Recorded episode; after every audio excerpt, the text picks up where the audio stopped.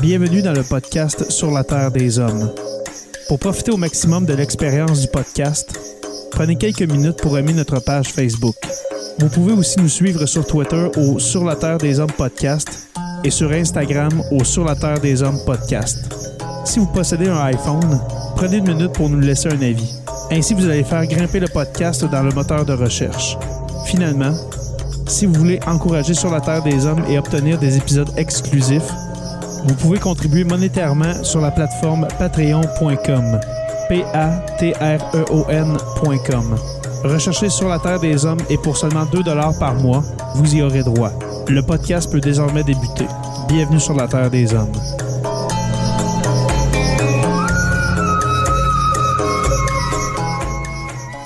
Cet épisode de Sur la Terre des Hommes est présenté par Construction Rivard.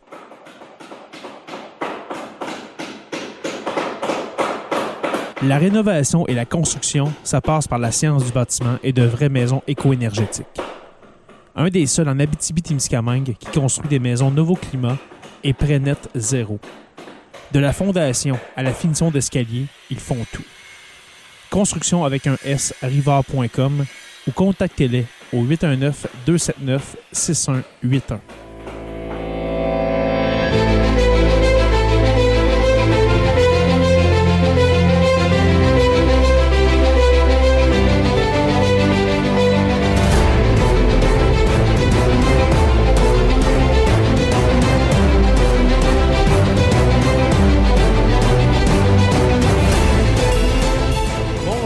tous et à toutes et bienvenue à cet épisode 243 de Sur la Terre des Hommes. Premièrement, Anthony Pomerleau, comment vas-tu? Bonsoir, Jérémy.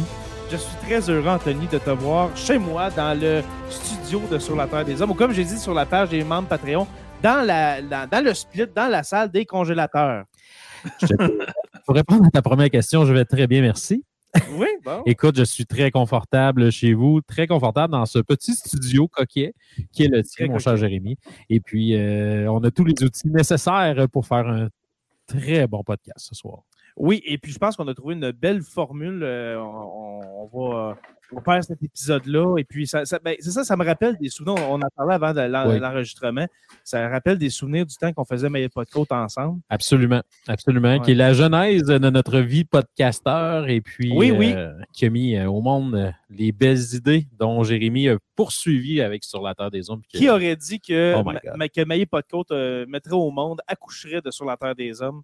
C'est euh, c'est C'est formidable. assez spécial d'imaginer Maillé, pas de manteau, qui accouche de sur la terre des hommes. c'est Ben, écoute, si t'es à l'écoute, Simon, On te euh, salue. on te salue bien bas. Exactement. Alors, merci, Anthony, d'être là ce soir. Ça me fait plaisir. Et puis, Jonathan Saint-Prof, dit le Pierre, comment vas-tu, mon ami? Salut tout le monde. Euh, ceux qui nous écoutent, euh, qui sont euh, pas en direct, ont peut-être compris que j'étais pas là au dernier épisode avec Monsieur à ma vie sur Oui. euh, le chemin Roxham.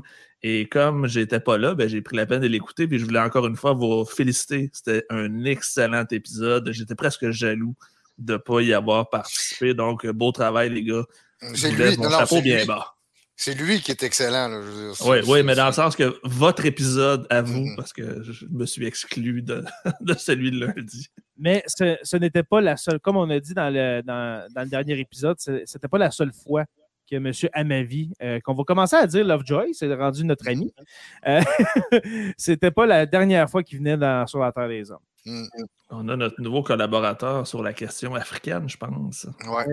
Et Ils puis, ont- et puis, dernièrement, aussi, une nouvelle collaboratrice avec euh, Politique américaine. Écoute, ça, c'est un autre épisode de chouchou que j'ai eu de vous. Oui, De- avec euh, Valérie Baudouin. Absolument. J'ai vraiment euh, dévoré cet épisode. Et Euh, nerveux. J'étais tellement nerveux avant cet épisode-là euh, parce que euh, j'adore le travail. Je, je respecte beaucoup le travail de Valérie Baudouin, qui est tellement euh, clair dans ses explications, qui, vu- qui vulgarise tellement bien la politique américaine, euh, qui est dans les médias, dans les médias traditionnels à, à tous les jours.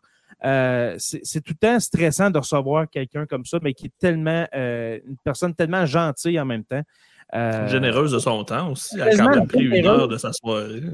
Absolument. Valérie Baudouin, comme j'ai dit, qui est dans les médias à tous les jours, c'est sa job. Le soir, après, elle, aurait pu nous dire euh, non, désolé, euh, Euh, je respecte beaucoup votre travail, ce que vous faites. Merci pour l'invitation, mais non. Mais elle a- je respecte pas votre travail, fuck you. mais non, qui, qui- qui- qui a eu du plaisir, je crois, à venir dans, sur la Terre des Hommes et puis euh, euh, qui, espérons, on- on- nous allons la, la recevoir, la recevoir à nouveau. Mais moi, Jay, je peux te donner un, un inside. Là. Je pense que le fait d'avoir déjà eu Catherine Fournier sur le podcast t'a aidé beaucoup parce que c'est sa meilleure amie. Ah, ok, bon, salut euh, Madame Fournier, euh, que j'ai Ça- reçu, tout, tout est dans tout. que j'ai reçu de- à l'époque, à l'époque où est-ce qu'elle était députée indépendante. Oui. Mhm. euh, qui n'était pas encore mairesse de Longueuil. Euh, toi, que tu as reçu aussi dans les, dans les euh, défunts agora du prof, que Mhm, je, Effectivement. je suis tellement déçu, Jonathan, qu'il n'y en ait plus. Ben, en fait, Jay, c'est que les invités que j'aurais eu sur les Agora, je les amène dans ton podcast. Dans, dans notre podcast, mon cher. Ben ouais, dans le sens que j'ai juste changé la formule. Exactement, exactement. Et puis là, j'allais oublier, mais professeur Roussel, comment allez-vous, mon cher? Euh, L'inoubliable. Ouais, moi, ça va super bien. J'ai envoyé Inoxydable. euh, l'inoxydable, je pense que c'était plutôt. L'inoxydable. Inoxydable. Oui. Euh, non, euh, moi, je suis super content. J'ai euh, envoyé euh, le manuscrit de mon livre sur la Deuxième Guerre mondiale à l'éditrice. C'est dans la machine à saucisses. Super. Ça s'en vient. Moi, je suis en train de terminer, en parlant de- de- d'ouvrage, je suis en train de terminer mon, mon, mon dernier roman. C'est pour ça que Oh, je, te- je te posais des questions, mon cher, mon cher Stéphane, sur la- combien de mots tu écris par ouvrage, tout ça, parce que j'essaie de me Mhm. comparer. Mon Mais, problème, c'est que j'en écris trop. Il me force toujours à couper. Euh, Tu J'ai dû Ah, enlever 12 000 mots sur les, les, les 42 000 qu'il y avait dans le- la version originale. c'est ça la pire. juste 30 000. Ouais. C'est une, collection de livres assez, assez succinct. Là, donc, euh, Mhm. Très C'est ça qui est- synthèse. C'est ça qui est beau quand tu es ton propre éditeur, tu peux décider du nombre de mots que tu mets dans tes ouvrages et ça, ça me rend- non, des fois, ça va être ton, euh, ton, ton, ton, ton, euh, imprimeur qui va te ramener à la réalité en te disant que si tu me donnes 500 pages, ça va te coûter tant par livre.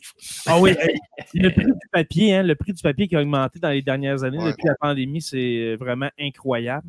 Euh, voilà. On devrait faire un épisode un jour sur euh, le monde de l'édition, mais ce soir, messieurs, euh, ben, premièrement, Jonathan et, professeur Roussel, Stéphane, merci beaucoup de vous joindre à nous parce que les, auditeurs, les abonnés de Sur la Terre des Hommes ne le savent pas, mais euh, hier, vous m'aviez dit que vous ne pourriez pas être présent. Et quand vous m'aviez dit tantôt, quand vous m'avez dit tantôt que vous le, vous le seriez, eh bien, j'étais très heureux. Ça a été euh, vraiment limite. J'arrivais connecté à 8h07, un petit peu en retard. Fait que t'en- Grosse, euh, grosse semaine euh, au travail? Ouais, ben ça roule pas mal tout court. Là. C'est, en Ouais. général, c'est, une bonne semaine. On va dire ça de même. Ça n'est une bonne. Ça n'est une bonne. Mhm. Le congé de Pâques va faire du bien. Oui, vraiment. Hein? Il, il ne reste qu'une journée en passant. Puis, on va faire un lien santé mentale. Là, je pense qu'une pause pour tout le monde, ça sera pas mauvais. Puis ça Mm. peut être en même temps l'introduction de notre chapitre parce qu'il n'y a pas juste nous, euh, je pense, qui ont à- au congé, les jeunes aussi, je peux vous le confirmer. Ben, justement, justement, dans qu'est-ce que je vous ai envoyé sur le plan de l'épisode, je ne l'ai pas écrit, mais on va parler des jeunes parce qu'on est trop. Ben, on est. J'allais dire trois, mais non, euh, il y, a, il y a- il y a trois. Il y a trois écrans dans, dans StreamYard, mais on est. euh, euh, euh, ben, trois, oui, trois personnes, excusez-moi. Ben, Stéphane, toi, tu travailles aussi dans des écoles, mais plus avec des adultes, n'est-ce pas? Mais les adolescents, les adolescents, euh, on est euh, trois gars qui travaillent dans des écoles secondaires. Et puis, on va parler justement de, cette, de, de cet aspect psychologique, cet, cet aspect de santé mentale chez nos jeunes. Mais, mais, mais, la pandémie, je trouve que ça s'est exacerbé. Oui, euh, Je, je- je te dirais par contre que ça me vient, ça me touche aussi parce que quand tu sais que le tiers de nos étudiants, je pense, sont des étudiants étrangers, majoritairement Oui. des étudiants africains, euh, les dernières années ont vraiment pas été faciles pour eux là, avec la pandémie puis euh, tout ça. Donc, Mhm. ça a été un enjeu aussi dans les universités de, de, de- de- de- le problème, les problèmes de santé mentale. c'est vrai, ces, je- ces jeunes-là, euh, Mm. les, les jeunes qui sont sortis du secondaire, on va dire ceux qui sont sortis du secondaire en 2020, n'ont pas connu un parcours euh, collégial comme euh, nous, on l'a connu. C'est-à-dire, euh, bien sûr, d'étu- d'étudier à tous les soirs, de ne pas sortir le jeudi soir, le mercredi, le vendredi. Ils n'ont pas eu un parcours comme on a eu, c'est-à-dire avec une socialisation, ma foi, extrême qu'on a Mhm. connue. Eux, ils, ils ont été confinés pendant la pandémie. Euh, c'est très différent, n'est-ce pas? Je dirais euh, toutes les populations d'âge qui ont eu à avoir une transition assez majeure, Ouais. comme de passer du secondaire au collégial, DEP, etc., ou de passer de la sixième année au secondaire aussi, ça a eu de l'impact. Parce que, Oui, rappelez-vous, de 5 ans. Rappelez-vous, Et- 2020, à la fin d'année, les cas d'élèves qui ont dû redoubler se sont fait très, très rares. On a donné une année en bonbon à tout le monde. Ouais. Et puis, il y a certains de ces élèves-là, présentement, que ça, ça l'a traîné jusqu'au euh, premier secondaire. Et puis, euh, ça- ça- en ce moment, en tout cas dans la polyvalente que je travaille, je trouve que ça se fait sentir. Et puis, c'est sûr que les cohortes, euh, par exemple, là, ils peuvent, euh, des fois, ils ont plus de comportement, moins de comportement, etc. Mais là, on avait une avec des bons troubles de comportement qu'on voyait depuis qu'ils étaient jeunes. La pandémie rentre là-dedans. Euh, pas beaucoup d'autonomie, d'organisation au travers de ça. Je dirais, là, le Des- début d'année. Même des acquis, des, des- Absolument. des acquis académiques qu'ils auraient dû avoir dans, dans ce printemps 2020 Mhm. qui, ne- qui n'ont pas eu, qui auraient dû, justement, comme tu as dit, il y a de, plein de jeunes au Québec, qui ont, puis même partout dans le monde, là, qui Oui. auraient dû doubler, qui auraient dû recommencer leur année, mais on leur a donné. Le choix du Québec, ça a été de, de donner, comme tu as dit, ça a été une année bonbon. On l'a donné, puis on, Un passe-droit. un passe-droit qu'on va, qu'on va s'en ressentir pendant euh, encore euh, une, gé- une ou deux générations d'élèves, c'est-à-dire à, à peu près 10 ans. Moi, je crois, je crois que, que les jeunes qui étaient, admettons, en première année en 2020, qui sont maintenant en troisième, quatrième année, Mon fils. Je- ton, ton garçon, euh, ça va avoir de la misère jusqu'en secondaire 5 pour, le, pour plusieurs. Absolument, mais tu sais, je veux pas non plus me montrer comme étant l'apôtre du redoublement. Tu sais, moi, je suis plus un apôtre de mettre des choses en place euh, pour adapter, aider la continuité. Sais, l'aspect social est super important. Mais je crois que toutes ces mesures-là ont fait en sorte que ces pauvres élèves-là n'ont pas eu accès à tous les outils possibles et puis ont été garochés.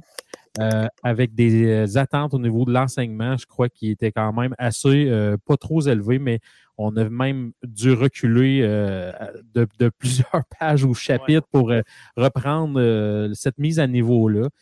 Et on le ressent encore dans le premier cycle du secondaire présentement. Je ne sais pas si ça fait partie des sujets de ce soir, mais, Non, mais je voulais justement en parler parce que j'avais oublié de, de l'écrire. Mais- c'est quelque chose que Je je, trouve je aux yeux l'avocat du diable, toi, Anthony? Ah oui, Je Joe, juste, Joe. euh, suis d'accord avec toi pour le secondaire. Ceux du secondaire l'ont vraiment difficile, mais faut pas sous-estimer l'adaptation des plus jeunes. Pour vrai, Uh-huh. des plus jeunes qui sont qui ont commencé leur école en mode pandémie Ouais. s'en sont sortis beaucoup mieux que ceux qui ont pogné une pandémie pendant leur Mhm. éducation. Fait j'ai beaucoup plus peur pour nos ados que pour nos plus jeunes. Ça, c'est mon avis très, très personnel, par exemple. j'ai j'ai tendance à penser aussi comme toi parce que, puis même genre jeune adulte, parce que des fois, on le sait qu'au niveau de la santé mentale, c'est là, ça se cristallise.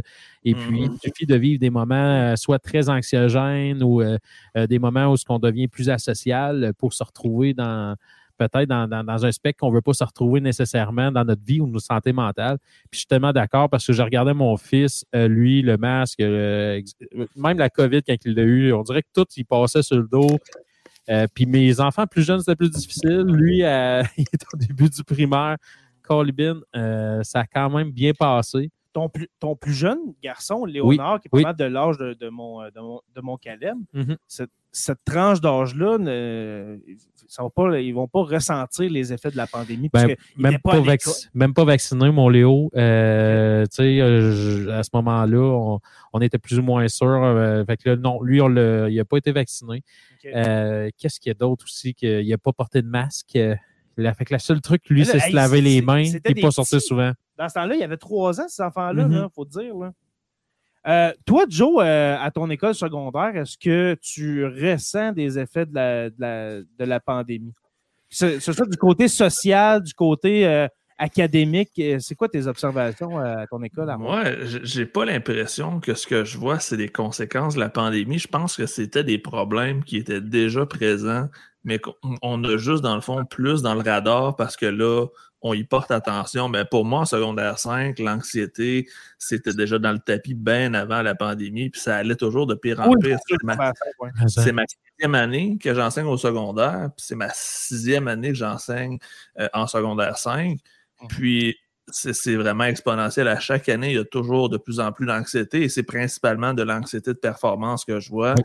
Euh, des, médica des médications, il y en a en quantité industrielle. Moi, je peux vous dire qu'il y a pratiquement presque une fille sur deux qui est médiquée pour l'anxiété au secondaire 5 présentement. C'est.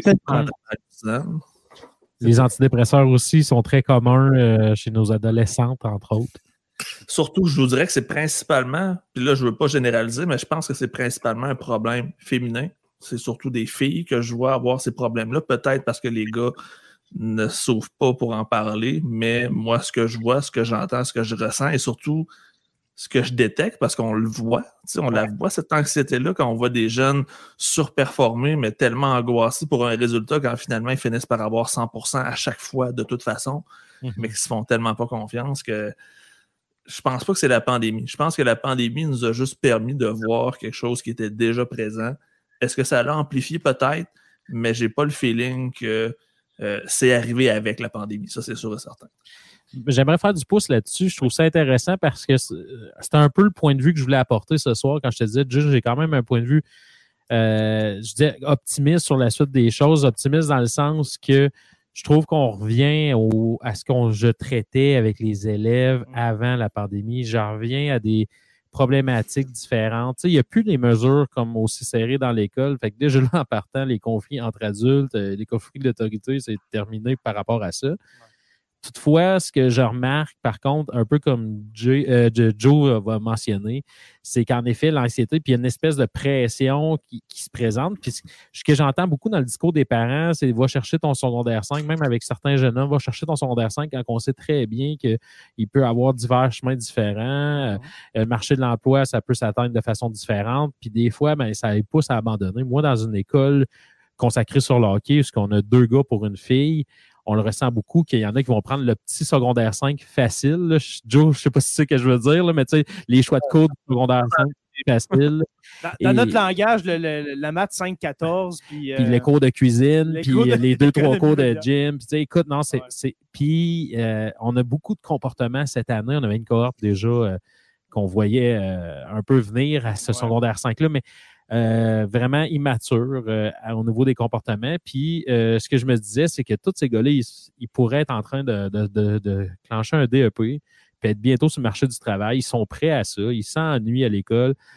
Puis, puis de, de l'autre bord du spectre, tu l'autre groupe qui est fait différemment. Puis là, tu sens l'anxiété en rentrant là. Surtout quelques temps avant la, la, la, la fameuse date limite là, des, des demandes d'admission au cégep. Oui. Et puis là, on a déjà des élèves là, qui ont des, des réponses par la positive et aussi par la négative. Il faut travailler avec euh, ça aussi. Donc, euh, je suis un peu dans le même sens que Joe, puis je dirais, à la limite, euh, oui, ça a exposé des trucs, puis je pense que euh, de plus en plus, ce serait intéressant de justement d'être capable de mettre en place, parce qu'on en a des programmes, on n'a juste pas le temps de les mettre en place, mais de se trouver les ressources nécessaires, ce qui n'est pas toujours évident, Ben, c'est ça, c'est les ressources. Parce que pour on- faire cette sensibilisation-là, pour les aider, ces pauvres enfants-là, les outiller avant qu'ils partent au cégep, parce que, veux, veux pas, euh, tu peux pas faire ça en une, rencontre de 45 minutes, il faut t'accompagner. Peux-tu rappeler, pour, parce que ça fait longtemps que tu n'es pas venu dans le podcast, là, Oui. mais rappeler ton, euh, ton travail, ton mandat dans une école secondaire. Ah, Qu'est-ce absolument. Qu'est-ce que tu fais? Je- dans le fond, je travaille en psychoéducation. Ok. Euh, si j'avais. Je suis intervenant dans l'école. Je m'occupe aussi, là, je coordonne beaucoup les services euh, dans le, ce qui s'appelle le service à l'élève. Euh, je travaille avec des TES. euh, on a des travailleurs sociaux aussi, euh, infirmières et tout. On est tous dans le même petit bloc. Et puis, on, dans le fond, ce qu'on fait, c'est qu'on travaille avec la direction adjointe à, à essayer de garder un climat de- d'apprentissage le plus euh, zen possible, on pourrait dire. Et ça, ça va autant au niveau de gérer les comportements que de gérer, exemple, euh, les problématiques au niveau euh, soit orga- organisa- organisationnel ou des trucs comme l'anxiété, en- entre autres l'anxiété de performance. Écoute, euh, c'est euh, moi, c'est moi, c'est une des choses que je trouve vraiment inquiétantes. Dans le fond, j'ai deux dossiers, en, trois, je dirais, mettons, en tête que je trouve inquiétants. Les troubles alimentaires, l'anxiété de performance et les gamers. Les gamers qui sont très durs à motiver quand, ils, quand que ça leur tente pas d'accrocher sur quelque chose ou que c'est pas assez vite. C'est une, dépendance, c'est un des mal. euh, Mhm. Un des mots. Je trouve ça plus Mais- facile qu'un délinquant, un vrai bum, qui a travaillé des fois avec un, un jeune qui est comme dans le gaming, puis que tout ne roule pas assez vite, il passe sa nuit là-dessus. Euh, il y a des conditions de vie euh, et de social assez exécrables. Donc, euh, là, je viens de faire un, un portrait un peu caricatural de tout ça. là. Mais bref, ça, c'est trois aspects qui m'inquiètent beaucoup. Ouais, Anthony, je vais faire du pouce sur ce que tu dis parce que tu as parlé surtout des gamers. On s'entend que, sans vouloir encore une fois généraliser, c'est principalement un problème de garçons. Oui. Mais nos filles, eux, sont sur TikTok, sont sur les réseaux sociaux, puis ils vont, être- ils vont texter, ils vont s'envoyer des snaps, et ça, ça peut être aussi toute la nuit. C'est la même, même chose. Oui. Combien d'élèves qui me disent que, tu sais, où, où je les écoute parler, tu sais, quand je suis à mon bureau naïvement, puis ils se parlent entre eux, passer sa soirée, sa nuit à- sur TikTok, passer sa soirée, sa nuit à envoyer des snaps ou des messages avec son chum, avec, tu sais, Mm. on entend beaucoup, beaucoup. Fait que, ils ont les mêmes, je vais dire, patterns, les mêmes, Mhm. les mêmes façons de fonctionner, mais pas avec le même médium, on pourrait dire peut-être. Mais ça reste que c'est un problème qui est généralisé autant gars que filles. Ouais. C'est, ça, fait, euh, Donc, ça, ça fait peur. Donc, la technologie serait en partie responsable de ce qu'on voit euh, émerger. Parce qu'on a cette impression-là. Je sais que, que, James va aller sur cette, euh, cette piste-là, à savoir est-ce qu'il y en a plus qu'avant? Est-ce que est-ce que c'est simplement qu'on le voit plus qu'avant? Ou est-ce qu'on est plus sensibilisé à la chose? Mhm. Parce que moi, je me souviens, j'étais un ado, euh, tu sais, du temps qu'il y avait des Nintendo, puis des PlayStation, tout ça, mais... Je suis un enfant Nintendo, je suis pas honte de le dire. Oh, mais, ben, j'ai pas eu de problème. On dirait qu'aujourd'hui, il y a un problème vraiment de dépendance. Parce que, en fait, il y, avait beaucoup, il y en avait beaucoup de jeunes qui gamaient dans les années 2000, début, entre 2000 et 2006, là, mon parcours euh, d'adolescent. Mais moi, au moins, j'avais un père chez nous qui me disait c'est telle heure à telle heure, puis après ça, c'est fini. Sinon, euh, je déplugue ça, puis tu ne verras plus, ton, ton PlayStation 2. Chez nous, c'était le même. Mais le problème, Jay, c'est que c'est le jeu en ligne. C'est que les jeunes jouent entre eux avec des amis, même si c'est pas des gens qui côtoient, c'est leur cercle social en même temps. Chose Mhm. qu'on n'avait peut-être pas en 2006. Je me rappelle pas avoir gamé Ah, en non, ligne quand dans- j'étais dans ado, le- quand j'étais jeune adulte. On se ramassait 3-4 dans un salon, puis on jouait avec quatre manettes sur le même. PlayStation. Mais aujourd'hui, tu n'as plus besoin. Fait que c'est surtout, je pense, l'aspect social. Les jeunes ont appris à socialiser avec les jeux vidéo. Les filles ont appris à socialiser avec les réseaux sociaux. C'est plus ça seulement donne le bon et le mauvais qui vient avec, malheureusement. Puis dans les années 2000, euh, début années 2000, première moitié des années 2000, pour jouer en ligne avec tes amis, il fallait que chacun amène sa. Tu sais, les Mhm. consoles pour les ados qui nous écoutent en ce moment. Ouais, sont- LAN party. là. un LAN party, il fallait Ah, que tu amènes ta tour Ouais. d'ordi avec toi. Hum, Euh, fa- fallait que tu fasses ça, là. Dans un endroit qui permettait cette connexion-là, genre dans une école, dans un centre Ouais, parce que ça ouais, le nombre dans de les maisons. blogs qu'il fallait. tu sais. Mais non, parce que dans les maisons, la connexion Internet, c'était soit du 56K, la ligne téléphonique. C'était impossible. Fait qu'il fallait que ça soit justement, comme tu dis, dans un endroit où est-ce que, premièrement, le Wi-Fi n'existait pas. Non. C'était vraiment, il fallait que tu aies des fils. C'était impossible de faire des, des LAN parties. là. Ouais, tout à fait. Puis, tu sais, je repense encore, tu sais, c'était, comme je disais tantôt, les geeks à l'époque, ceux qui étaient vraiment comme ceux qui allaient étudier en informatique. là. Ils Ouais. jouaient à Counter-Strike, puis il y avait Ventrilo, puis, tu sais, c'était. Il y avait Unreal Tournament. Ouais, Unreal, ouais. absolument. Ouais, Age of Empire un peu avant aussi. Puis, Ah, tu sais, maintenant, c'est vrai, c'est accessible à tout le monde. Puis, ce que j'ai remarqué là-dedans, c'est que c'est comme tout la solution facile. C'est facile d'avoir un téléphone puis d'avoir tout au bout des doigts. Jusque si on est capable de travailler certains trucs, je pense entre autres au projet musique. Moi, j'ai un, un de mes jeunes qui était Oui, accro, accro tête euh, à, à tout ce qui était jeu euh, vidéo. Puis quand il avait pas ça dans les mains parce qu'il se faisait confisquer, ben, il faisait des couplades d'impôts. Mais maintenant, ben, il a essayé de jouer la guitare une fois, puis il a pris des cours avec euh, François Lafèvre de Ville-Marie, euh, qu'on salue, qui, qui, qui nous donnait ça à l'école. Puis là, présentement, il est en train de monter un band. Et puis, depuis ce temps-là, il ne game presque plus. Fait que, tu sais, je me suis dit, est-ce que c'est la solution d'essayer, tu sais, un peu comme on parlait des fois, la dépendance de la cigarette, des fois, c'est de trouver quelque chose pour compenser. Remplacer, exactement.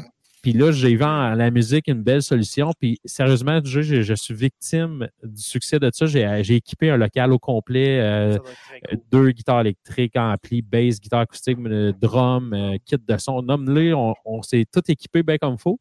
Ben là, à cette heure, ça fait à fil, puis euh, on est Ben, obligé de réserver des midis. Là. C'est ça, c'est pour montrer. nous autres, en... pour montrer qu'il y a d'autres choses. C'est pour ben, ce sera pas long. C'est pour montrer qu'il y a d'autres choses que le gaming pour certains, qu'il y a d'autres Ouais. choses que les réseaux sociaux pour certains. Moi, euh, Ça fait des nouvelles gangs en plus. J'ai de mes élèves que je leur demande, tu sais, tes passions à part telle chose, c'est quoi? Puis il y en a, ils sont pas capables de me répondre. C'est une chose. Mhm. Ce qui est triste, parce que justement, à l'adolescence, ben, toi aussi, je pense que c'est là, tu commences à, je sais pas, t'expérimentes plein d'affaires. La guitare, moi, c'est là que j'ai appris à jouer de la guitare. Ouais. Euh, L'impro, tout ça. Dans le temps où il n'y avait pas de réseaux sociaux, on faisait plusieurs choses. Tu expérimentes des affaires, mais maintenant, on dirait que c'est une seule chose, puis ils se donnent à fond dans, dans une, une- une affaire. Vas-y, Joe. euh, En fait, c'est pour faire du pouce sur ce que Anthony disait. Nous autres, à notre école, un peu sur le même principe, euh, on s'est grillé d'ordinateurs pour faire du beatmaking. Donc, on a Ouais. euh, des gros, gros, gros ordinateurs pour faire de la musique électronique. Puis, à tous Ah les midis, il y a des jeunes qui font des beats puis qui essayent de starter, je veux dire, une carrière musicale. Il y en a qui le font pour faire des beats pour d'autres. Il y en a qui le font parce qu'ils veulent être, je veux dire, indépendants, faire leur propre musique, mettre des paroles. Mais un peu comme tu dis, ces jeunes-là ne sont pas en train d'aller vapoter dans le corridor, d'un corridor ou aller dehors. Ils ont un focus, ils ont un but. Puis j'ai l'impression que c'est la même chose avec les sportifs ou ceux qui ont, je veux Mhm. dire, sais, une option, exemple, ceux qui sont en hockey, ceux qui sont en badminton, en basketball, ils ont une passion qui les amène à penser à autre chose. C'est ceux qui n'ont rien qui les accroche qui vont facilement tomber dans le pattern. C'est dur d'aller les chercher parce que justement, s'il n'y a rien qui les intéresse, ben, ça va être facile de se tourner vers la manette puis d'aller faire des piou-piou-piou un peu partout. hein. Puis, Ouais. puis le retour de la vie culturelle à l'école, par exemple, nous, ça faisait trois ou quatre ans qu'il n'y avait pas eu de spectacle. Euh, on, a une, on a une animatrice maintenant, de, dans le fond, euh, c'est une technicienne en loisirs qui, qui travaille dans, dans nos écoles. Et puis, euh, on a monté ce qui s'appelait les talents cachés. Écoute, il y a des jeunes qui sont venus auditionner et puis on- finalement, on a fait jusqu'à une finale. Au travers de ça, on avait une ventriloque de secondaire 1 qui chantait dans Ben voyons quatre donc. langues différentes. Ben, c'est donc, euh, Et Lorano. Euh, gar- regardez ce nom-là en tête, c'est- assez exceptionnel. Euh, écoute, elle a chanté Allegria avec euh, sa marionnette. Voyons. voyons C'était très impressionnant. On avait, oui, beaucoup de talent en chant. On a, on a une jeune fille aussi là, euh, de, de Lorrainville, là, que son frère, entre autres, euh, commence à émerger au niveau musical, qui, qui, qui, qui a fait du chant à Maëlie Gamache. Il y a le band que j'ai parti avec les boys, Ben qui oui. s'appelle Illusion, euh, qui nous ont fait un beau medley rock, entre autres, qui ont réussi à gagner. Et puis, ce qui était génial, c'est que tous les médias Témiscamingue étaient présents et ils ont eu une couverture de ces médias-là euh, à la suite de ce spectacle-là. Fait que là, je me suis dit, écoute, la vie culturelle, c'est quelque chose qui a été très sur pause hein, pendant la pandémie. Puis là, en ce moment, je vois à travers de ça une façon de s'en sortir. Puis quand j'entends, Joe, que tu dis qu'à Rouen, les jeunes capotent à faire des beats le midi, puis ils veulent, tu sais, ils veulent en vendre ou ils veulent l'utiliser pour leur carrière. Puis on sait que Rouen, euh, c'est un berceau d'artistes. là. Écoute, euh, moi, ça me donne beaucoup d'espoir là, pour, euh, pour, pour le retour, justement. Puis juste pour aider à gérer peut-être certains trucs au niveau soit de l'anxiété, mais de l'estime de soi, la confiance en soi au travers de ça, et puis socialiser. Exactement. Euh, pour partir dans les projets, justement, on parle de nos projets respectifs. Euh, moi, depuis que je suis, euh, ben, depuis que j'ai enseigné à, à Témiscamingue, c'est là qu'on s'est, qu'on- ben, on se connaissait déjà, mais qu'on Oui, qu'on a travaillé ensemble. On Euh, a partagé la même voiture. oui, oui, ah oui, on a fait du covoiturage, voilà. Eh bien, j'ai parti là-bas un podcast. C'est- C'est dans le temps, de- au début de Sur la Terre des Hommes. Puis je me suis dit, pourquoi ne pas faire un podcast euh, scolaire qui s'appelait EGT en podcast, École Gilbert Héberge. Alors, EGT en podcast. On a fait 154 épisodes avec ces élèves-là. Pendant, euh, étalé sur trois ans, Ils ont- ces jeunes-là ont tripé, euh, voulaient continuer à faire le podcast après mon départ parce que je suis parti en 2021. Euh, malheureusement, je, je ne vois pas de nouveaux épisodes apparaître, alors ça n'a pas continué. Mais tout ça pour dire que quand je quand j'ai changé d'école pour aller euh, au carrefour de l'attitude, ben, je me suis dit, moi, je vais faire la même chose. Mhm. Je vais faire un podcast scolaire, le podcast de l'Est. Je fais une plug en passant, j'ai le droit. Ben oui. Euh, le podcast de l'Est, euh, qui est en podcast, disponible euh, sur toutes les bonnes applications de podcast. Et puis là-dedans, il y a un jeune, il y a un, il y a- il y a un élève qui veut partir son podcast, qui est en train de développer une passion de- pour les communications, Wow. que lui, il adore ce médium-là. Euh, qu'il se rend compte que c'est c'est pas plus gênant de, de parler dans un micro que de parler à, de, de parler à son professeur euh, sans micro. tu sais. Mhm. Tu peux faire naître des passions avec euh, certains projets comme ça, là, avec euh, le podcast, avec la musique, avec euh, des concours de talent, etc. là. Puis justement, pour faire un lien avec le- notre, notre sujet d'épisode, ben ça, ça, ça les fait changer, euh, changer les idées. Tu sais, c'est parce que quand, quand tu te concentres trop, admettons, sur ton école, Ouais. que là, tu vas développer de, de- de- de l'anxiété de performance, as de la misère à gérer parce que c'est juste une chose. Tu es, vraiment sur ton étude, etc. Mais il faut avoir des loisirs dans la vie. Puis ça peut être n'importe quoi. Tantôt, on parlait de gaming, Mhm. mais de gamer à un niveau raisonnable, c'est correct. tu sais. Moi, euh, je suis un adulte de bientôt 34 ans, puis euh, quand je fais pas de podcast, des fois, euh, je vais gamer sur, sur mon PS5. Je sais que Joe aussi, tu fais ça. Moi aussi. Toi aussi. Ah, Quand j'ai du temps, là, c'est mon, mon échappatoire numéro un. Toi, Stéphane, est-ce que tu games un peu? Est-ce que tu as ton vieux euh, NES avec toi? Ton vieux Nintendo? Non. Non, c'est non, non, c'est parce que je pense que vous conf- Nintendo, c'est déjà un petit peu tard pour moi. Ça arrive, ça arrive sur le tard dans mon cas. Non, j'ai jamais, jamais eu de Nintendo. Ah, ok, Non. parfait. Ben, par Mais- contre, j'ai eu ma période, tu sais, quand j'étais étudiant, je faisais mon, mon docto, là. C'était à ce moment-là que Civilisation, Oh mon j'ai eu Dieu. Civilisation 2, fait que euh, oui, j'ai passé comme beaucoup de temps là-dessus, mais Mais à petite dose, ça- à petite Il n'y a rien de dose, mauvais. il y a Toute rien de ta mauvais. petite dose n'est pas mauvais. Mm. À la limite, euh, tu sais, euh, aucune addiction est mauvaise si c'est une addiction qui est juste, je veux dire, spontanée et contrôlée. tu sais. Ouais, Exactement. C'est ça, tant que c'est pas l'addiction qui a le contrôle sur toi, mais que c'est l'inverse. Parce que si, on gamait, si on gamait jusqu'à 3h30, 4h du matin, comme certains, certains élèves le font, là, que- quelle face qu'on aurait le ma- le- dans nos classes le matin? Ça fonctionnerait Ça serait, la pas. même, ça serait la même affaire. Fait que, à petite dose, oui, mais sans tomber dans l'excès et dans, dans la dépendance. Parce que oui, ça fait. existe, la dépendance. Autant que quelqu'un peut être dépendant au jeu, euh, au, ca- euh, au casino, c'est Oui. une dépendance. Tout peut être une dépendance. Faire des podcasts sur la Terre des Hommes, c'est une dépendance. Je vous le confirme.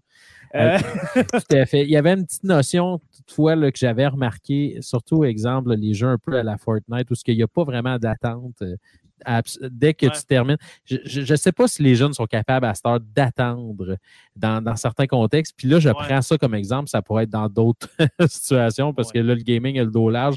Mais de l'autre côté, je veux vraiment pas faire l'apologie. Je, je, suis- je suis vraiment pas contre ça, to- totalement pas. Mais euh, comme tu as dit tantôt, là, quelque chose qui est, euh, qui, qui est bien équilibré au travers de tout ça. Et puis, ce que j'avais trouvé intéressant aussi dernièrement, j'avais euh, une discussion avec euh, mon médecin de famille, puis on, on- on discutait entre autres euh, des capacités, là, puis toute la coordination œil-main qu'il peut avoir chez les gamers. Et euh, il y avait certains euh, trucs, euh, maintenant, on peut, les chirurgiens peuvent travailler à distance. Et, et on, on- se disait que dans le fond, euh, être gamer pourrait être un atout pour les gens qui euh, se dirigent dans, dans- dans- dans des métiers comme ça. Donc, euh, ce que je vois tout là-dedans, c'est de l'évolution, là, c'est clair. là. Puis là, tantôt, on, parle, on parlait entre autres de Civilisation, Civilisation 6, là, que, un jeu que, que j'ai. Ah, ils sont rendus à 6, là? Oui, oui, tout à fait. Cherche- Puis Hey, ça je, vais faire mon, je vais faire mon. J'ai jamais été capable de jouer à Civilisation. je comprends pas comment ça marche. Pourtant, je joue à beaucoup de jeux, mais ça, je j'ai jamais été capable d'embarquer. Fait que ça, il y a pas assez un peu au de view, ça va pas assez vite. Moi, c'est ça. J'ai joué un peu au 4, mais pas, pas Ah, plus on que a ça. Francis No qui nous dit que le 7 est en production. Écoute, euh, euh, Francis, euh, vraiment euh, intéressant. Là, je lis un peu les commentaires que, que tu écris. Puis, euh, entre autres, là, quand tu parles euh, que euh, ta mère tenait à, à- que tu sois dans le sport et Oui. puis euh, tu, es, tu as été victime de, de bullying au travers de ça. Et puis, tu as retrouvé peut-être une communauté plus saine euh, dans le gaming. Puis, en, en même temps, je suis comme pas surpris parce que euh, le sport, on n'en parle pas beaucoup, là, mais tu sais, on commence à faire de la sensibilisation. Puis là, on a des policiers puis des organismes qui Ouais. viennent, entre autres, parler à nos sportifs pour nommer plusieurs trucs euh, qui, qui se passent, puis comment dénoncer aussi, parce que quand tu étais moins actif, tu participes à tout ça. Et euh, je- je- vraiment, dans ce sens-là, je vois ça, là, que, que tu sais, c'est bien normal d'avoir de- après trois sports, de te dire, écoute, le moi, là, je veux rien savoir d'être là-dedans, puis trouver une autre passion. Puis c'est vraiment qu'est-ce qui fait en sorte des fois qu'un jeune va s'en sortir, c'est qu'il va être capable de s'accrocher à quelque chose d'autre à la place de s'acharner à une place qui n'est pas heureux. Moi, je reviens toujours avec l'exemple de moi à 12 ans qui rentre en secondaire 1 à Lorrainville. OK? Je suis un petit garçon. euh, T'imagines donc bien avec tes jogging puis ton gilet de Jurassic Ah, Park. Canny, non? Ben, non, pas à ce point-là. non, le côté vestimentaire, c'était respectable quand même. Ouais, vous étiez un bel homme. à Oui, c'est, ben, plus plus tard que ça s'est, gâté. Mais j'étais le, le- le petit gars gêné qui parlait pas beaucoup. Je parlais juste à mes amis qui venaient de, de la même école primaire que moi. Euh, petites lunettes rondes, etc. Des jokes d'Harry Potter. J'en ai eu, j'en ai eu parce que c'est dans le même temps que la sortie du premier film d'Harry Potter, bien sûr. Euh, mais moi, qu'est-ce qui m'a sorti de, de, de ma gêne? Parce que j'aurais pu me, me- euh, être reclus dans mon coin et puis euh, pleurer toutes les larmes de mon corps. Mais moi, je me suis réfugié, euh, réfugié dans, euh, dans l'impro, dans l'improvisation. Parce qu'en secondaire 1, on avait de l'art dramatique et puis euh, moi, j'étais inscrit à ça parce que de l'art plastique, j'ai jamais été bon en dessin, etc. Puis mes parents ont dit, ben, parfait, tu vas faire de l'art dramatique. Mais j'étais nerveux, mais nerveux d'aller faire de l'art dramatique, mais je me suis découvert là-dedans. La gêne est partie en dedans de six mois. J'étais euh, j'étais complètement transformé. Euh, je pourrais montrer mes photos, euh, la, fameuse photo d'école de secondaire 1 puis de secondaire 2, et puis ça se voit dans mon village, euh, dans mon village, dans mon visage, que je suis même moins, dans ton village. même dans le village, on voyait que j'étais moins crispé. J'étais moins pris. Que c'est ça, c'est de se trouver une passion. euh, euh, ça fait tellement du bien. Puis justement, parlons de santé mentale. C'est bon pour la santé mentale? Oui. Moi, je me souviens en 2016, je traversais une période très sombre. Et puis, Anthony, euh, 2014-15, on, on- on s'est rencontrés dans ces années-là. Oui. Je n'allais pas bien. OK? Tu l'as vu Je un peux peu? témoigner, Ouais, oui, de cette ça époque. hein. C'est ça, ça allait pas bien. Euh, on se connaissait pas beaucoup, mais euh, tu me voyais assez souvent à tous les matins pour euh, dire OK, ce gars-là, il y a quelque chose qui marche pas. Ah, Et ouais. puis en 2016 est arrivé, euh, on en parlait en début d'é- d'épisode, mais le podcast de Maillé Podcote. Euh, que dans ce podcast-là, un, un médium, le podcast que je ne connaissais pas, Non, non en, plus. deux- en 2016, personne ne connaissait Très ça. underground. là. Ouais, C'était très underground, Vraiment. euh, surtout au sais, à Témiscamingue. part le Joe Rogan podcast, je pense qu'il n'y avait rien qui existait. là. Exactement. ben, Absolument. Mais il y avait un super euh, producteur de podcast au Témiscamingue du nom de Martin Godette euh, qui, avait qui, a parti, euh, qui a parti le podcast avec Simon Maillé Oui. de Maillé Podcote. Et puis Simon Maillé qui est un ami commun à toi Oui, et moi. oui. Et puis j'ai demandé à Simon, est-ce que je pourrais aller faire juste une chronique dans ton podcast, un podcast humoristique pour ceux qui ne connaissent pas Simon, eh bien dans le feed RSS de Sur la Terre des Hommes, les, les- les chroniques de radio, les chroniques SLTDH là, que je fais, c'est lui, Simon. OK? L'animateur de radio avec qui je fais mes, mes chroniques de 8 à 10 minutes, là, c'est lui, Simon Maillé. Et puis, Simon, on le connaît très bien. Eh Euh, oui. Ce gars-là est tout le temps en train de faire des jokes. Et puis, euh, quand je suis arrivé pour faire le podcast, ça pour dire, quand je suis arrivé pour faire le podcast de Maillé Podcote, eh bien, cette flamme-là de, de communiquer, de parler, de, de, de rire, c'est revenu. Et puis, depuis ce temps-là, ça fait maintenant sept ans, eh bien, je suis revenu à mes racines. De, je suis revenu à mon bien-être du secondaire où est-ce que, euh, justement, de, de parler, de, de communiquer. Moi, j'adore. Si je, si je n'avais pas été en enseignement, avec le recul, je serais allé dans les communications. Mhm. Parce que j'adore la communication et surtout, surtout le médium du podcast.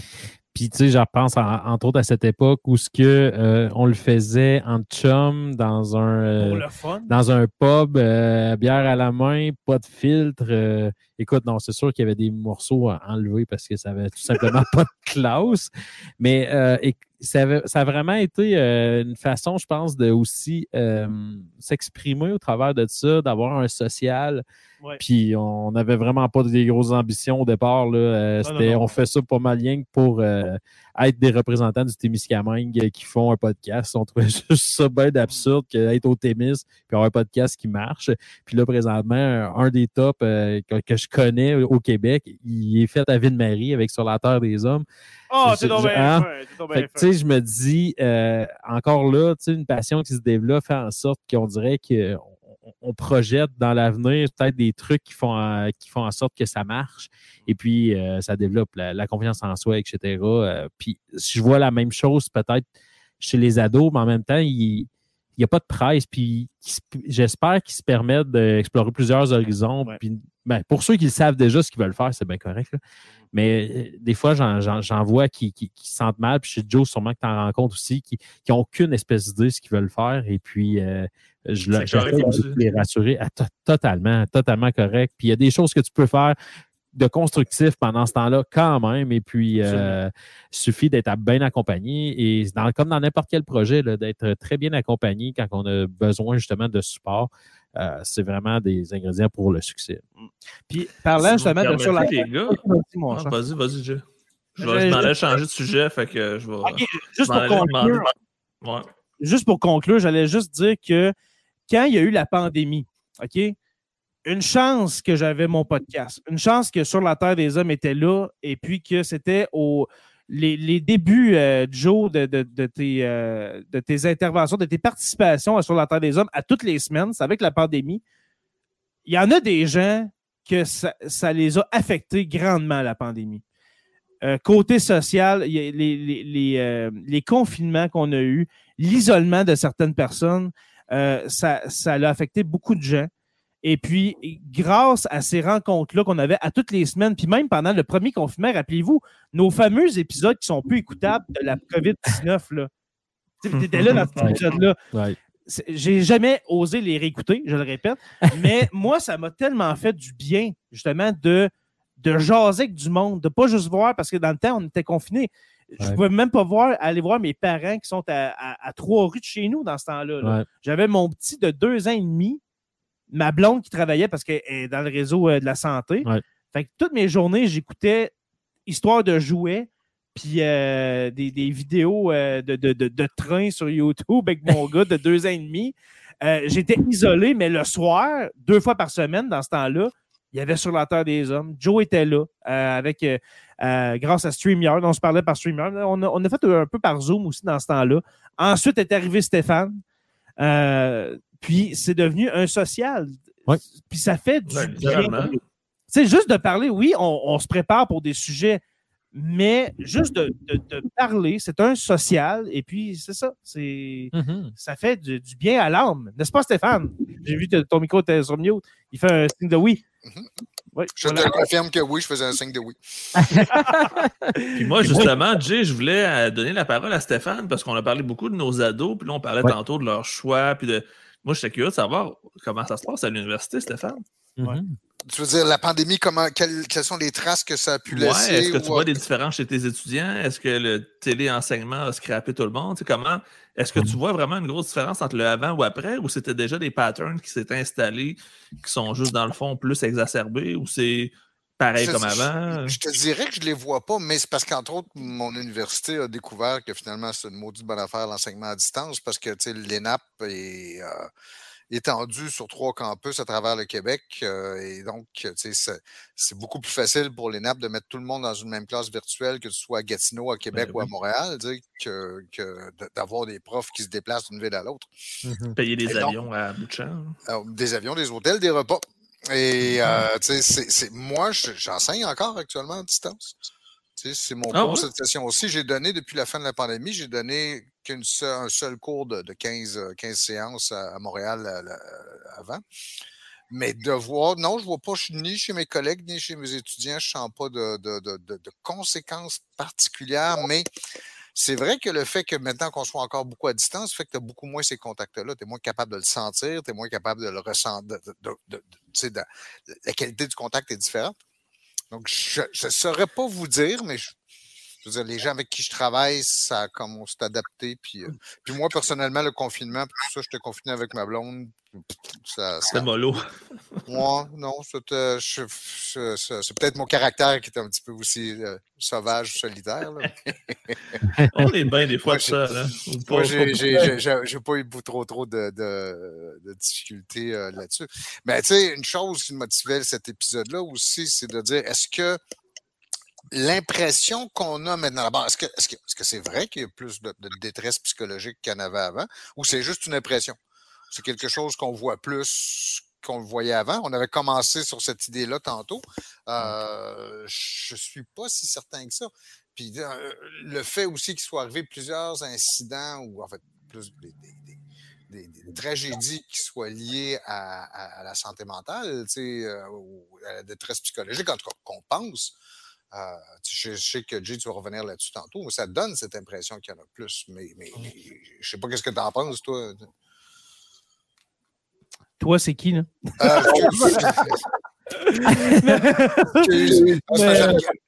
je, regardais, voyons. Euh, Anthony. Anthony, je regardais Anthony, c'est pour ça que dans mon esprit, c'était comme clair. Je m'excuse. je me suis senti interpellé. Euh, c'était ça, t'as interpellé, je mais, pense. Mais, mais, Anthony, c'est vrai que tu es, la personne vers qui on se tourne pour en savoir plus ce soir. Ben, en effet, j'ai l'impression que c'est un peu comme bien des trucs euh, que le fait qu'on passe peut-être un meilleur filtre maintenant euh, nous donne une impression de peut-être une présence plus accrue. Mm-hmm. Euh, j'aimerais voir les statistiques. L'Université Sherbrooke en a fait pendant la pandémie pour remarquer, entre autres, chez les, tranches d'âge qui sont à peu près je dirais jeunes adultes, là, plus Les milléniaux. Ben non, les, les, Gen Z, en fait. Ouais, ouais, environ, là, elle, semblait vraiment avoir vivre beaucoup plus de détresse. Euh, je dirais oui, il y a comme un mélange un peu de tout ça. Je suis pas prêt à dire que nécessairement que c'est en montée. Je crois qu'en effet, il peut y avoir des événements comme une pandémie qui peut faire qu'il y, y, a une montagne russe qui se fait. Moi, je pense que euh, en revenant avec moins de contraintes, moins d'encadrement chez certaines personnes, ça de redevenu sécurisant. Euh, pour par contre, il y en a peut-être qui ont des séquelles euh, collatérales de tout ça. Et puis, euh, on a dû travailler avec, eux. J'ai fait euh, quand même, et mes collègues aussi, plusieurs références vers des services externes parce que maintenant, à l'école, ça dépassait un peu ce qu'on pouvait faire. D'un autre côté, ce que je remarque parmi, mettons, les, événements, on, on, parle de, trucs peut-être des fois plus dans, les extrêmes, hein, puis euh, avec toutes, euh, les, toutes les informations qui sont euh, des fois facilement euh, débunkables, mais l'information qui circule sur Internet qui peut être un peu n'importe quoi, euh, ça permet d'apporter les gens, euh, entre autres, qui peuvent souffrir de la santé mentale, de, croire, entre autres, n'importe quoi. Et puis, si je pense, entre autres, au gars de MQI qui, qui, lui, pensait qu'il y avait des postes de police chinois installés dans la vallée de la Matapédia, il y avait des trucs vraiment, genre, que tu te dis, OK, t'as un peu, là, c'est peurant, là, parce que là, ben, veux-tu qu'on en parle maintenant du drame d'Amkoui parce que. Euh, euh, Écoute, ma famille, ceux, famille de ma blonde vient de là. C'est ça. Pour ceux qui ne le savent pas, tu ne parles pas au travers de ton chapeau parce que ta belle famille, ta blonde vient de là. Oui, puis mes beaux-parents sont chez nous présentement, puis ils ont vécu, ça, à, ben, ils ont vécu ça à quelques centaines de mètres. Là. Et puis, ils connaissent les personnes euh, auxquelles c'est arrivé. Et puis, euh, il y a eu des témoins que je connais très bien là, qui, qui a sorti euh, du dollar à et remarqué cette scène d'horreur, revu le gars repasser pour, pour euh, tenter de, de, revenir, entre guillemets, finir sa job, se rendre au poste de police qui est quand même à une certaine distance de là, qui aurait pu avoir d'autres victimes au travers de ça. Et euh, quand on fouille un peu sur cet individu, on se rend compte que il souffre euh, de, problèmes de santé mentale. Il a euh, fait un TikTok assez particulier, entre autres. il y avait comme premier but d'aller faire son carnage dans une cour d'école. Et heureusement, cette journée-là, il y avait une grève des transports, ce qui faisait en sorte que les écoliers, il n'y avait pas d'école, c'était comme une PE flottante, heureusement.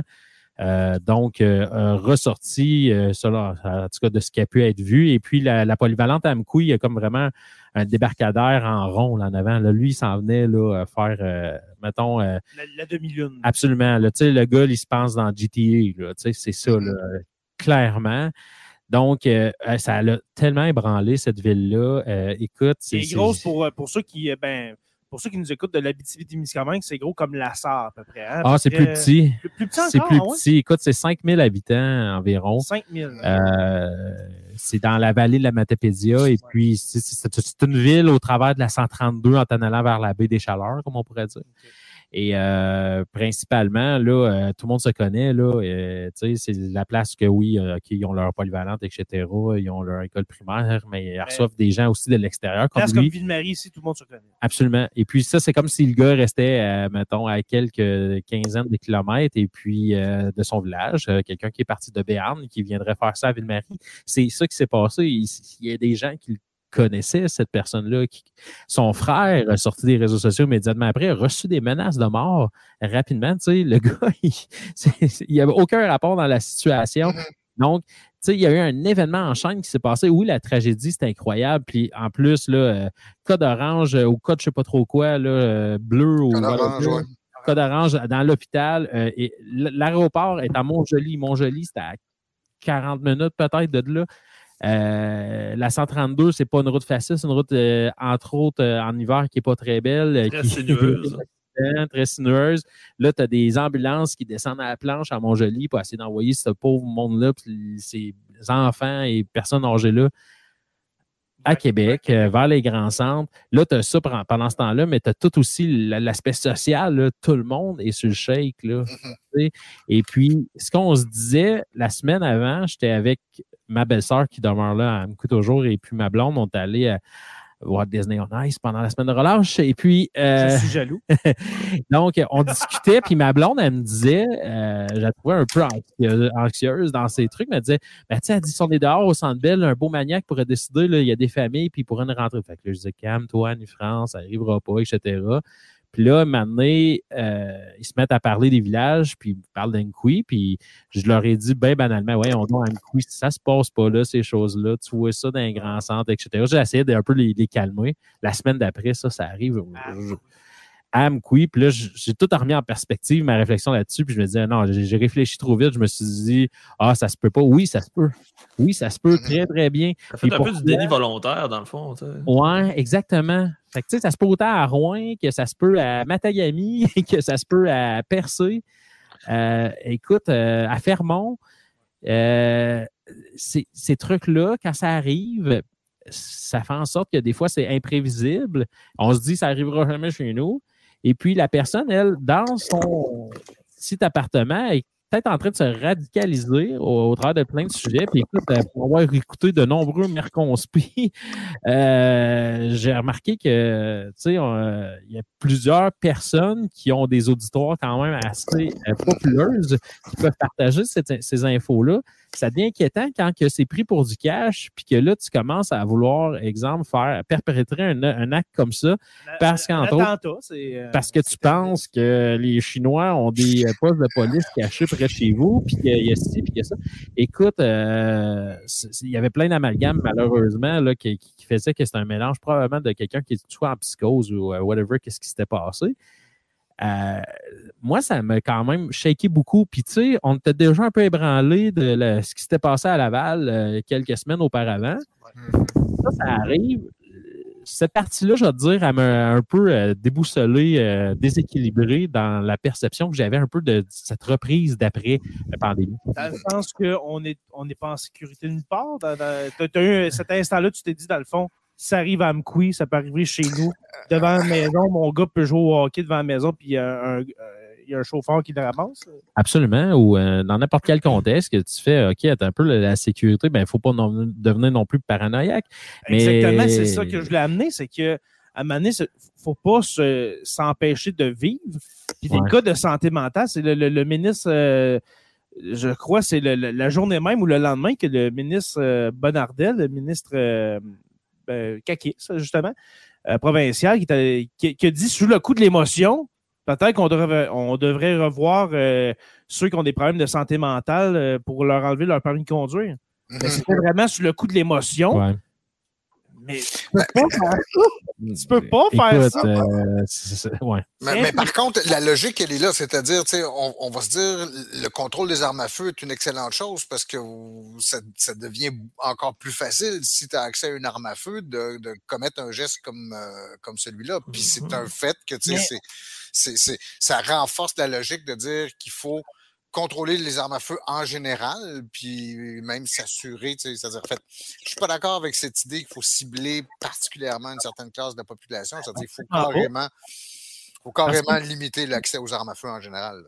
on, on parle d'armes à feu, on parle d'une voiture, mais à la, rigueur, là, tout devient une arme. Même le SM58 qui a l'air de peser trois livres dans les mains d'Anthony, il m'assomme avec, c'est une arme.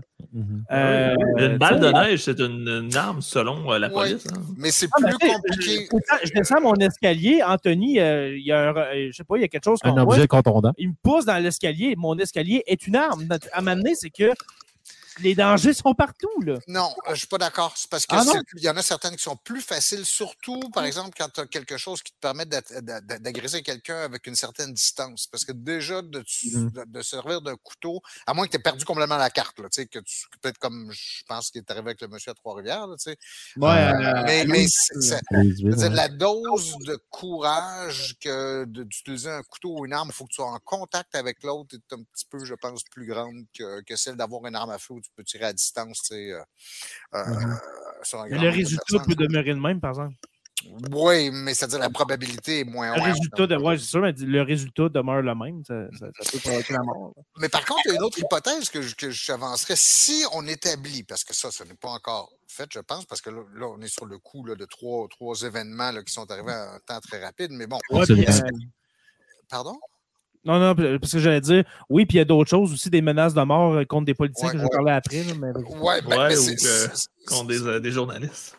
Parce que ça, c'est un, un- un problème. Je- je- et ce que je me demande, c'est est-ce qu'effectivement que le passage à l'acte dans, dans- dans- dans certains cas n'est pas aussi la conséquence du fait qu'on on, on- se décomplexifie, c'est-à-dire que c'est comme jugé comme correct puis normal d'aller crier sur la place publique d'avoir des gestes qui sont, qui sont il y a quelques années encore, on, on trouverait mais, totalement déplacés. tu sais.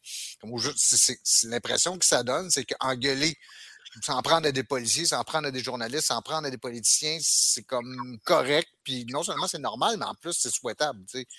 Euh, Il y, y a une espèce de, de perte de ces, ces- ces limites-là qu'il y avait avant. Dans une société bon, démocratique, c'est sain de critiquer, mais de là à justement. non, non, euh, critiquer n'est pas menacé. Là, euh, Non, mais Ouais. c'est ça, c'est ça que j'allais dire, c'est que critiquer, c'est sain dans une démocratie, mais là, quand on tombe dans la menace de mort et Mhm. ouvertement, là, c'est sur les.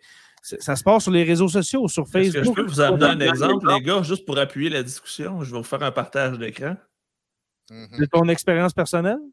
Non, d'un cas qu'on a présentement au Québec. Ah ben, Ben oui, oui. oui, il était dans la- le Oui. journal de Montréal. Oui. Oui, je ne l'ai ben pas. Le euh, fameux euh, ah ouais. l'animateur de Call TV déchu, Tristan Bavaria, Ah, qui est ça. accusé et qui risque l'extradition Mm. parce que le gars il est caché en Floride et il risque l'extradition pour avoir menacé de mort euh, Patrick Lagacé. Puis là, Ah, je ne vais pas aller euh, approuver ce que Richard Martineau, mais comme une horloge, ça peut donner l'heure deux fois par jour, même si c'est brisé. Richard Martineau aussi porte plainte contre cette euh, espèce d'énergumène-là pour euh, menace de mort. Fait que dans le fond, ces gens-là qui, justement, utilisent les médias sociaux pour exacerber la colère de leurs suiveurs, de leurs followers, il y a quand même plus que 10 000 personnes qui le suivent.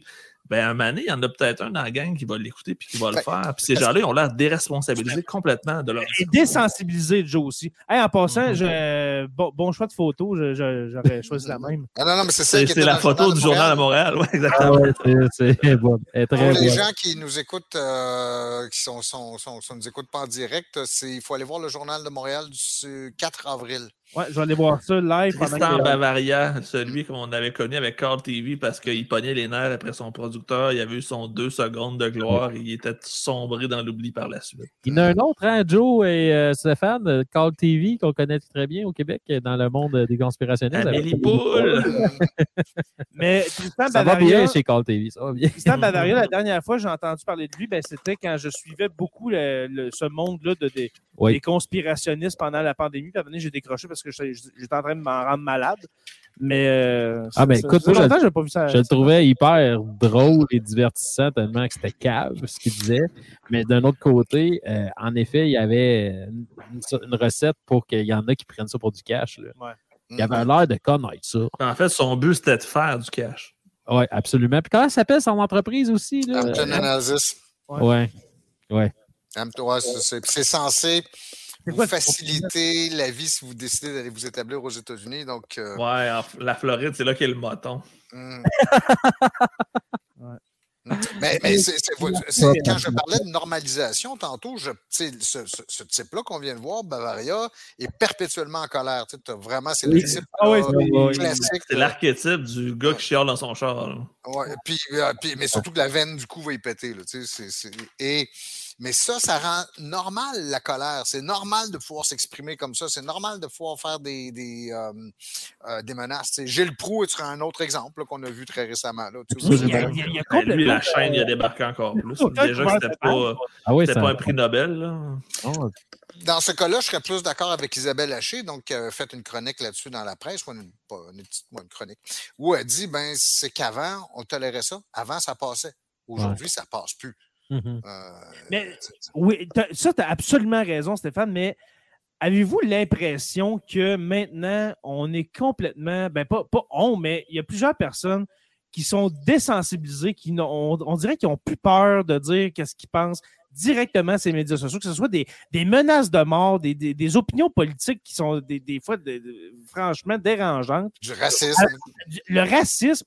Mais hein, euh, ben, juste la crise avec toutes les trans présentement, aussi le, fameux cas des drag queens, c'est ah, des problèmes qu'on n'aurait pas eu si les gens se fermaient à gueule. Tu sais, avant, on avait tout mettons, un, un, mononcle dérangeant au parti de Noël qui avait ces uh-huh. opinions-là, mais qu'il n'allait pas dans. souvent, il prenait pour Boston en même temps, c'est bizarre. Hein? Il prenait pour Boston. mais on avait toutes ces personnes-là dans notre entourage, mais maintenant, ils sortent dans la rue pour, des fois, comme l'affaire justement de. Euh, comment comment s'appelle la, la, la, drag Barbada. Barbada. Catherine, ouais. À un moment c'est que ta liberté, puis c'est toujours la même affaire, hein, c'est la c'est pour la liberté, c'est pour nos enfants. Mais à un moment donné, quand, ta, liberté vient entraver celle des autres, ben c'est là que, dans, ma tête à moi, c'est entrave à la liberté d'expression. Mm-hmm. Mais on dirait que pour, pour eux, leur liberté, leur concept, leur idée de liberté est meilleure que celle mm-hmm. des autres. Alors, je veux imposer ma liberté. Et puis ça, dans ma tête à moi, c'est la, la, la définition de dictature. C'est ce qui dénonce la dictature, c'est ce qu'ils font. Ce que j'aime quand même, c'est que là, il y en a plusieurs qui commencent à passer en cours, puis à avoir soit des amendes très salées ou obligé de faire. Oui, on commence à perdre leur maison. Il y en a beaucoup qui sont en train de perdre leur maison. Euh, tu sais, la justice là, commence à faire un peu le ménage là-dedans. Euh, le fait qu'il dénonce, moi, je trouve ça très sain de la part de Patrick Lagacé, surtout ben, euh, pour une situation comme ça. Je pense que tu n'as pas le choix. Mm. Et, on, regarde un peu aussi, là, euh, déjà qu'on on a le sang un peu chaud au Québec, puis qu'on a tendance à des fois à, à, être un peu impulsif puis à faire ah des choses réfléchis. Faut pas mettre, faut pas faire du gaslighting avec ça. Puis il y en a énormément là-dedans qui sont excellents dans le gaslighting. Lighting, je pense entre autres là, à la gang de Lux Media et puis leur gang de misogynes là, tel que. Ah ouais, là, ça, ça n'a pas de euh, sens. C'est déminable, là, je ne nommerai pas ici. là, euh, non, ça vaut même pas la peine de les nommer, mais je pense à l'autre super misogyne, raciste que. Euh, en tout cas, comme tu dis, j'aime mieux pas y donner. Ah, tu du monsieur de 74 ans qui est en prison? Non, non, c'est un jeune euh, néo-nazi qui est tout le temps avec, euh, avec cette gang-là. J'ai oublié son ah, nom. Yann Rochdy? Non, c'est pas Rochdy. Ah, l'autre qui est avec eux autres. Ouais, ouais, ok. Ouais. Mm. Bref, ouais, c'est ça. c'est ça. J'ai déjà nommé un nom de trop. Alors, mais toutefois, euh, c'est qu'il y en a qui ont les moyens de rendre l'image, le setup euh, attrayant, mais après ça, quand tu écoutes vraiment ce qui était dit. Professionnel, entre parenthèses. En, parenthèse. J'ai bien aimé, euh, entre autres, notre cher, notre cher ami Poppins sur Internet qui nous a fait, qui, qui, avait marqué, entre autres, aujourd'hui, c'est le poisson d'avril, tu sais, on prenait le temps de vérifier. vérifier et puis, le 2 avril, c'était on nous sommes le 2 avril et vous pouvez continuer à vérifier les sources de ce que vous dites. Ouais, Joe, tu avais partagé quelque chose. on est le 2 avril, maintenant, vous pouvez croire tout ce que vous voyez sur Internet. Exactement. Très ironique. Mm. Mais, mais est-ce qu'on pourrait dire que le là, je ne veux pas dire quelque chose de trop énorme, puis mais dire est-ce que le conspirationnisme serait un signe ou une conséquence de plus grande détresse psychologique? Est-ce qu'on se réfugie? Parce qu'on dit souvent, une des explications euh, pour les gens qui adhèrent aux thèses, adhèrent de manière forte aux thèses mm-hmm. conspirationnistes, c'est qu'ils veulent donner un sens à la réalité. Euh, c'est pour recadrer la réalité autour d'eux dans quelque chose qui fait sens. Est-ce que ça, c'est un signe de détresse psychologique? Mais je pense que oui, mais avant la pandémie, je ne sais pas, peut-être que j'interprète mal ce que tu dis, Stéphane, mais avant la pandémie, on avait, on a, j'en reviens avec mon mononcle fatigant, euh, puis en passant, il n'y a, personne que je vise. si j'ai un oncle qui se sent visé en m'écoutant, inquiétez-vous pas, il n'y a, aucun de mes. C'est un concept abstrait, le mononcle. C'est le mononcle euh, modèle euh, mm-hmm. qui, qui pense que la Terre est plate, qui pense que la Lune, c'est une c'est, un hologramme, qui pense que le pape est mort depuis deux ans, puis c'est un hologramme, que, que le, le, le, monde est dirigé par, euh, par une secte euh, pédo-sataniste.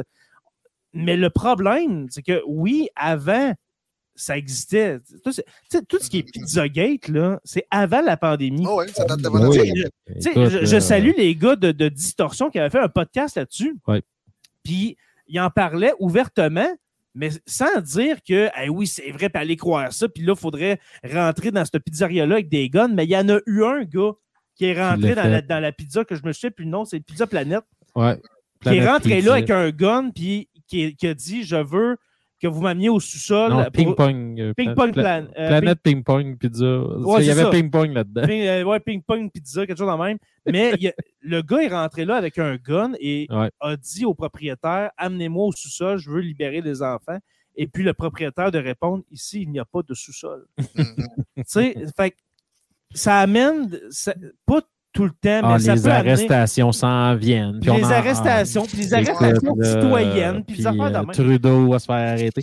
Mais écoute, moi, là, les gars. Juste pour dire que ça existait avant, oui, mais que ben maintenant, c'est totalement démocratisé sur euh, les réseaux sociaux il, ouvert, il, s'exprime ouvertement là-dessus, pareil comme si c'était la réalité. Plein d'amalgames et de généralisations sont tous entremêlés. Je pense que même, je dirais, les idées conspirationnistes de l'époque étaient peut-être à meilleure rigueur de leurs informations, entre guillemets. Euh, ce que je voulais dire, c'est que moi, je joue en lien aussi avec le troupe d'opposition. Il y en a qui aiment ça en maudit, ne pas dire comme les autres. Mm-hmm. Mais tu sais, mon exemple du gars qui prend pour Boston tantôt, c'est en plein ça. Il y a toujours quelqu'un dans une gang qui va dire le contraire des autres juste pour être différent. Puis il veut être en opposition, il veut, il veut montrer qu'il n'y a personne qui le contrôle, lui. Tu sais, moi, là. Ah, puis, c'est pas un euh, suiveux c'est pas un suiveux. Puis après ça, mais ils vont se victimiser énormément. Et puis, mm-hmm. euh, on s'est amusé là, dans des groupes d'amis là, à, remplacer le visage de Jésus-Christ sur la croix par certaines personnes en se disant Tu tentes de te victimiser présentement. Là. Écoute, ah, un martyr un martyr, mon cher, ça n'a aucun bon sens. Pauvre toi, euh, on veut te vacciner, te mettre une puce dessus. Non, mais tu sais, j'essaie de tourner ça en humour un peu avec eux, mais je sentais c'était vraiment à moi, je veux pas être comme les autres. Puis là, ben, ils deviennent des leaders puis ils parlent plus fort. Fait que là, il y en a d'autres qui suivent ça. Et ça dit, bon, c'est ce qu'il dit. Moi, tout, je trouve qu'on se fourreux, puis là, il décolle.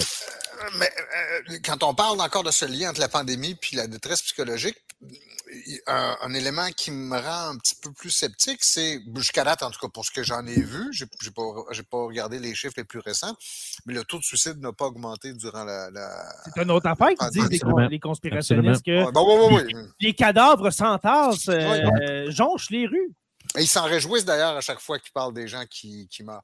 Mais le fait qu'il n'y ait, pas, de, pas eu une augmentation marquée ou il n'y a pas un changement marqué dans le, le, le, taux, le, nombre de suicides, ce serait une indication en fait que la détresse n'est pas si présente que ça. Parce que je pense que le suicide, dans c'est l'expression, euh, lorsqu'on veut exprimer violemment ses, sentiments, ben, mm-hmm. avant de s'en prendre aux autres, dans bien des, cas, les gens vont s'en prendre à eux-mêmes. Ils vont se dire qu'ils vont, se suicider plutôt que de tuer d'autres euh, personnes.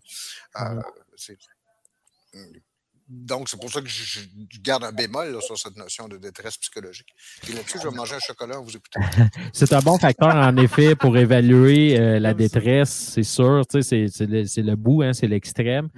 Tu sais, encore là, je crois que c'est comme des vagues. Et puis, je regarde encore euh, le commentaire pertinent, le Francis No, qui, mentionne, euh, puis c'était un peu plus tard, un peu plus tôt, il disait c'est arrivé maintes fois dans le passé, tu sais, les FFQ, syndicats, circonscription au Québec, etc. Euh, et juste en s'entendant, c'est tous des événements qui ont pu emmener à ce qu'il y a eu des drames au, travers. Ça, a déjà brassé au Québec. dans l'histoire de l'humanité, là, tu sais, ça, a déjà brassé. On ne dit pas que oh, aujourd'hui, c'est l'apocalypse, puis c'est l'anarchie. non, c'est ça, ça, ça culmine après ça à un certain point. Juste, une petite parenthèse. En ce moment, en secondaire 4, on est rendu dans les années 60-70 et là, je parle du FLQ. Hey, il faisait sauter des bombes dans des boîtes à mal. Ah, c'était des attentats terroristes. Il y a eu des morts. Hein, il y a eu des morts. C'était grave, euh, la crise d'octobre. Absolument. Remarquez, il y a eu des, il y a eu des, il y a eu des dommages collatéraux de tout ça, probablement. L'armée est débarquée dans la rue à Montréal. Ça, a eu de l'impact. Les, cinq années avant 1970, là, au ah Québec, ça brasse. Ah, même dix ans avant, début des années 60. Mais c'est pas très comparable à ce qu'on peut vous retrouver, par exemple, en Europe euh, ah ou ailleurs. on, on, salue nos cousins français, justement, qui euh, ne veulent pas être, euh, se retraiter à 64 ans, alors que nous, c'est à 65. Parce que la violence qui était, par exemple, des groupes d'extrême gauche, à l'époque, les, les mouvements terroristes étaient surtout à gauche, là. Euh, était autrement plus grande que ce qu'on qu pouvait trouver ici. Là. Mm. Ici, en plus, justement, il faisait, j'ai envie de vous dire, il ne faisait que sauter des boîtes à mal avant qu'il passe, par exemple, aux enlèvements. Ouais. Il y a un policier qui a été gravement blessé, je me rappelle, en tentant de désamorcer une bombe. Mais si je me souviens bien, même, il appelait pour dire ben, qu'il y a une bombe dans telle boîte à mal. là, tu sais, Parce que ce qu'il voulait, c'était le terrorisme, la- la- l'utilisation du terrorisme à des fins de visibilité. Exactement. C'est pour avoir l'appui des médias, avoir du- de la couverture médiatique, comme un Trump qui utilise son arrestation pour se faire voir puis faire de l'argent. Ça, Ouais. C'est une raison pour qu'on parle de lui, pour qu'on mette l'emphase, de la lumière là-dessus. J'allais dire en parlant de la crise, euh, de la crise d'octobre, ça me tente quasiment de mettre dans nos épisodes archives une fois par mois ou euh, deux, des fois des, deux fois par mois. Euh, j'avais, rencontré le, le- le fils de Paul Rose euh, qui, euh, qui était venu parler justement de la, de la crise d'octobre et de, son père, de savoir c'est qui ce Paul Rose. C'était c'était un- un très bon épisode. euh, C'était pour euh, justement, ben, en même temps, pour marquer, si on veut, le 50e Oui. anniversaire de la crise d'octobre dans ce temps-là. Euh, je me Moi, j'ai- souviens, moi, j'ai euh, rencontré, le, le- le- le- j'ai rencontré le juge de Paul Rose, qui était mon oncle. pour Ah, vrai? Ah ouais. Il l'a condamné à combien d'années? Je me souviens plus. Il faudrait faire une, faudrait faire une- une recherche, mais mon cousin me racontait que toute cette période-là, la période du procès, tout ça, il y avait des, il y avait tous des systèmes d'alarme et des systèmes pour indiquer s'il y avait un problème ou il n'y avait pas de problème dans la maison, parce qu'il y avait des patrouilles de police très fréquentes devant la maison et tout. et tout. Aïe, aïe. Aïe, hein? Ouais. Hmm. Les gars, je pense qu'on va finir cet épisode-là. Ce, ce- ce premier épisode où est-ce que Anthony t'es présent. Oui. Que j'ai adoré l'expérience, toi. Ah, moi aussi, écoute, euh, très confortable, c'était vraiment plaisant. T'es bien et, sur euh, une de mes chaises de cuisine? Vraiment, vraiment, Ouais, on est bien assis chez toi. Parce que là, je ne viens pas te donner la- mon ancienne chaise de bureau où est-ce que mon chat va se coucher. qu'il, euh, que- Plein Il de poils. Il est impossible, malgré le fait que je passe, euh, j'ai passé l'aspirateur maintes et maintes fois dessus, il m'est maintenant impossible de retirer tous les poils qui s'y sont Ça l'a fusionné. Ça a fusionné le- avec la chaise. C'est un peu écœurant. Et je sais que tu es un peu beaucoup allergique aux poils de chat. Merci de ce respect, mon cher. Oui, voilà. Euh, Jonathan Saint-Pierre dit le prof. euh, Jonathan Saint-Prof dit le Pierre, merci beaucoup de cette euh, conversation du, euh, du mercredi soir. C'était un plaisir, comme à chaque, euh, chaque semaine, mon ami. Yes. Et puis, euh, professeur Roussel, l'inoxydable, dis-je bien, merci. Merci. Merci, à, merci euh, à Anthony. C'était vraiment intéressant. On voit J'aurais dû écrire, j'aurais dû écrire euh, et Anthony. Jay et Anthony, Ben j'ai oui. pas pensé. Paumé. Paumé, ouais. Voilà. Oui, parce que vu que c'est la première fois qu'on se rencontre, puis moi, ça me prend du temps avant de mémoriser les noms. Là. euh, Je Un mémorise prof les. qui se rappelle pas des noms, c'est bizarre. Hein? À la fin, généralement, le- le- le- mes étudiants du mois de janvier, je, connais leur nom à la mi-avril. Ça ressemble à ça. Ah oui, hey, moi, tout, je suis pas bon avec les noms. là. Puis c'est pas, Zéro. j'aime pas les élèves. Je, je ne suis pas bon avec les noms. Mais les Je femmes. les oublie rapidement aussi par la suite. Ouais, moi, je commence à avoir des élèves qui, sont, qui, qui ont maintenant euh, 25 ans, 24, 25 ans, puis ils viennent me voir. Puis pour eux, c'est une éternité, 10 ans, tandis que nous, à notre âge, rendu à, la trentaine, c'est comme hier. Et puis, il m'arrive, Hey, tu te souviens-tu de moi? Absolument. Mais je me souviens plus de ton nom. Je me Même rappelle si- de toi, mon petit. Ouais, ouais, vraiment. face me revient pas. Même si j'ai répété ton nom sûrement un bon millier de fois dans une année scolaire, je me souviens plus de ton nom. Alors, euh, mais les visages, ça, c'est, euh, c'est- ça reste ancré dans ma mémoire. Alors, merci beaucoup, messieurs. Anthony, j'espère. Là, ta saison de hockey est terminée, c'est ça? Oui, avec oui, les Pirates oui. de Ville-Marie. Totalement. Donc, euh, j'ai beaucoup de disponibilité euh, ce printemps. Je sais que tu fais une petite pause dans la période estivale, là, mais, Un petit peu, mais si tu es proche. toujours ouvert à participer à n'importe quel sujet. Je suis down pour être là. puis, puis on n'a pas juste parlé de, de, de, de, de- de sujets liés à la santé mentale avec toi. On a parlé de musique, deux, trois épisodes de musique avec, avec Martin Godette en passant. On a Oui. parlé tantôt qu'on salue. On a parlé, un, un de nos premiers épisodes en ensemble, c'était- c'était sur Maurice Richard, Oui, qu'on a tapé à l'école sur une heure de dîner. Oui. c'est vrai, je me souviens très bien. Euh, aussi, un épisode sur euh, Il y a eu Jean Béliveau aussi. Jean, euh, Jean Béliveau, ça se on a peut-tu? fait un, je m'en rappelle plus. Je pense ou à que Guy oui. Lafleur, qui est Bref. décédé. Mais on, on a aussi fait un épisode sur euh, Ramsès, Ramsès II Oui, et Akhenaton, oui, à Kenaton euh, aussi. qui était un excellent épisode, un, un de nos seuls épisodes sur l'Égypte antique Oui. Euh, c'est vraiment déplorable. on devrait en faire plus. Mais il y a plusieurs épisodes avec Anthony. Je t'avais de faire une liste de lecture. Notre entrevue avec Mike Sawatsky. L'entrevue avec Mike Sawatsky, absolument. Alors, il y en a plusieurs. Je, suis vraiment à veille de faire une liste de lecture sur notre chaîne YouTube. SLTDH et Anthony Pomerleau. Oh, parce que tu es vraiment un, collaborateur quand même régulier. Ça faisait longtemps, parce que là, tu es occupé maintenant l'hiver avec euh, le hockey sur glace à Ville-Marie. Oui, mes cadouailles. Euh, oui, et, ta, et ta, Ma marmaille. Ta, marmaille, ta, ta, ta populace, ta, portée que tu as chez toi. Parce qu'Anthony. Euh, Mon effort démographique. Tu as vraiment fait un effort démographique pour le Québec. On t'en remercie. Tes gènes vont durer mille ans. Parce qu'Anthony a quatre enfants, il faut le rappeler. Euh, alors, merci beaucoup, Anthony. Merci. Un grand plaisir. Merci à Francis No. Euh, qui était, je pense, le seul patron présent ce soir. Oui. Mais on salue les autres patrons. je veux saluer aussi tous les autres abonnés euh, qui suivent sur la Terre des Hommes sur Apple Podcasts, Spotify, Google Podcasts, euh, YouTube, etc. Euh, merci à nos patrons, justement, les curieux stagiaires, historiens, érudits, nos orateurs construction avec un S Rivard de Rouen-Noranda et puis le miel Habitémis. Pour les rejoindre, ce n'est pas compliqué. vous, allez sur patreon.com barre oblique SLTDH. Euh, ça commence à 2 par mois. 2 par mois maintenant, euh, c'est moins cher qu'une bouteille d'eau euh, au dépanneur. alors, patreon.com barre oblique STDH.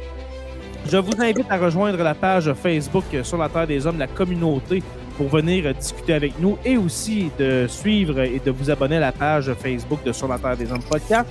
Sur la Terre des Hommes est une présentation des éditions Derniers mots. N'oubliez pas qu'à tous les jours, nous écrivons l'histoire et on se revoit la semaine prochaine pour une autre page d'histoire de Sur la Terre des Hommes.